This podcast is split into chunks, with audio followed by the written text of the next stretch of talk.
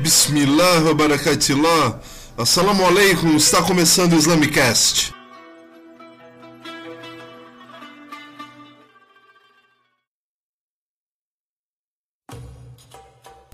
Assalamu alaikum, aqui é o Puncha e esse é o segundo Islamicast. Nele, a ideia é falar um pouco sobre o Alcorão e o respeito que os muçulmanos têm por ele. Então a ideia é falar um pouco sobre a importância do Alcorão na vida do muçulmano. O Alcorão tem um estatuto ontológico muito distinto de todo e qualquer livro já produzido.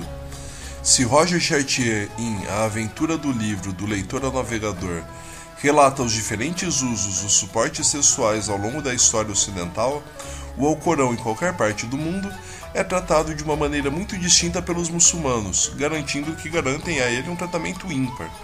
É, assim como citamos o livro do Chartier, tem o excelente livro do Bruce Lawrence, O Corão, uma biografia que é extremamente recomendado. O Alcorão possui uma importância e um efeito na vida dos muçulmanos que o torna a obra central para esse segmento da humanidade.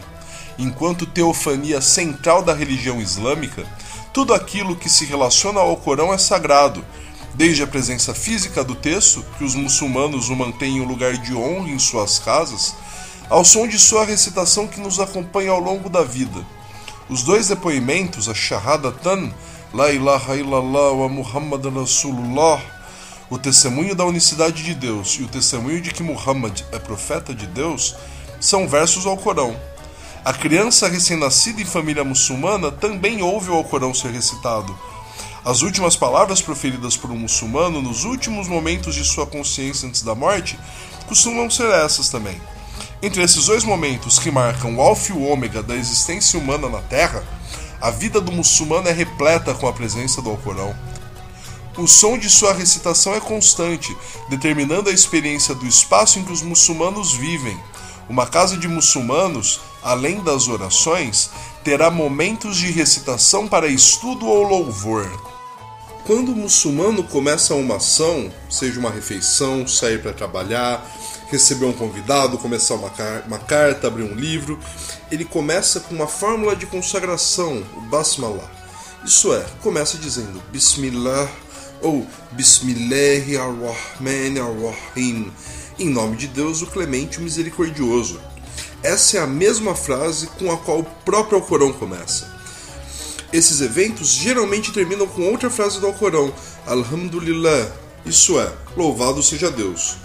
O que já aconteceu é mencionado usando uma outra frase do Alcorão, Mashallah, como Deus quis.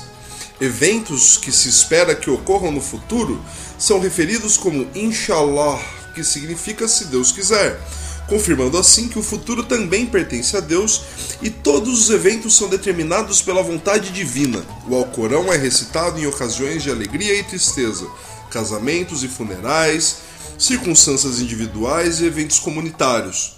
Ele é recitado quando o indivíduo está sozinho, fazendo seu louvor, e também na abertura de conferências e parlamentos, posse de autoridades políticas ou eventos esportivos. O Alcorão, complementado pelo exemplo da vida do profeta, sallallahu alaihi wasallam, que é chamado de Sunnah, afeta todos os aspectos do comportamento, ou adab, desde os pensamentos, as palavras, as ações, até as posturas corporais, como os muçulmanos andam, falam, entram na mesquita, sentam-se ou saúdam uns outros. O Alcorão também influencia as faculdades internas, como a memória, e afeta até mesmo os sonhos dos crentes. Em relação à memória, todo muçulmano praticante sabe alguns capítulos do Alcorão de cor.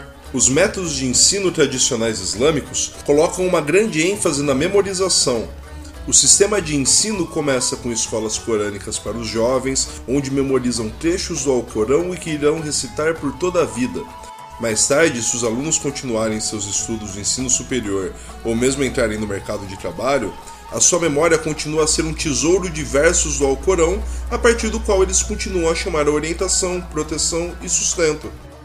Os mais destacados poetas muçulmanos, como Halaj ibn al-Farid, ibn Arabi, Atar, Rumi e Hafiz, não compuseram suas grandes obras poéticas sem que já tivessem meditado sobre os versículos do Alcorão.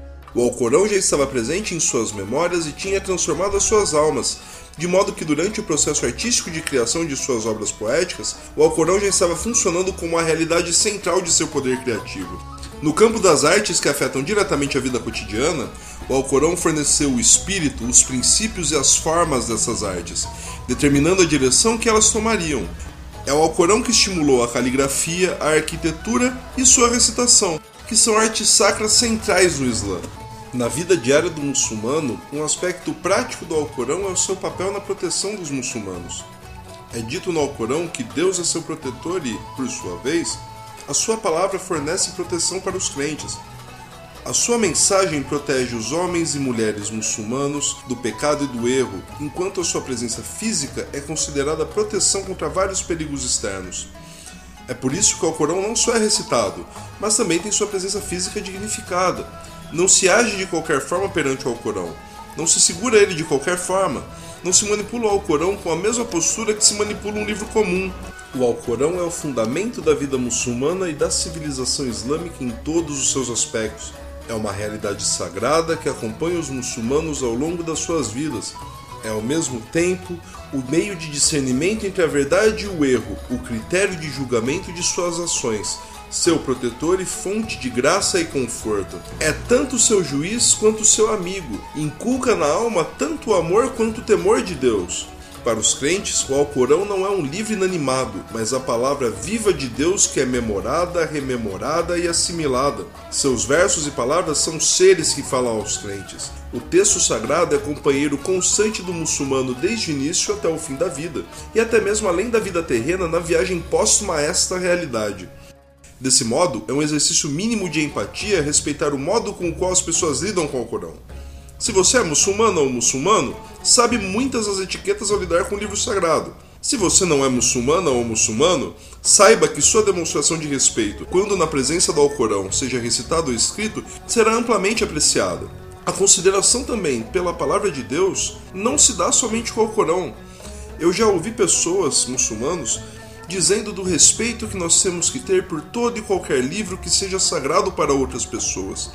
Eu nunca vi um muçulmano dizendo que deveríamos queimar a Bíblia, ou um muçulmano dizendo que deveríamos queimar o livro de Mormon, ou um muçulmano dizendo que o Evangelho segundo o Espiritismo é um livro que deveria ser queimado.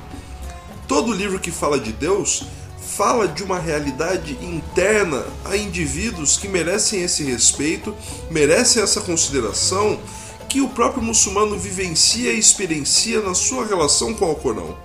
Portanto, é importantíssimo pensar e perceber que os muçulmanos vivem também respeitando essas tradições, também vivem respeitando esses textos sagrados. Enfim, algum, aqui eu tentei expor alguns dos aspectos ligados, digamos assim, à manipulação do Alcorão e a sua importância prática na vida do muçulmano. A maior parte desse programa foi baseado em um pós-fácil do Estúdio Quran, e espero também produzir alguns outros textos relativos a esse aspecto do Alcorão e sua importância na vida do muçulmano. No próximo episódio, inshallah, espero fazer algumas observações sobre a leitura do Alcorão. Até lá e assalamu alaikum.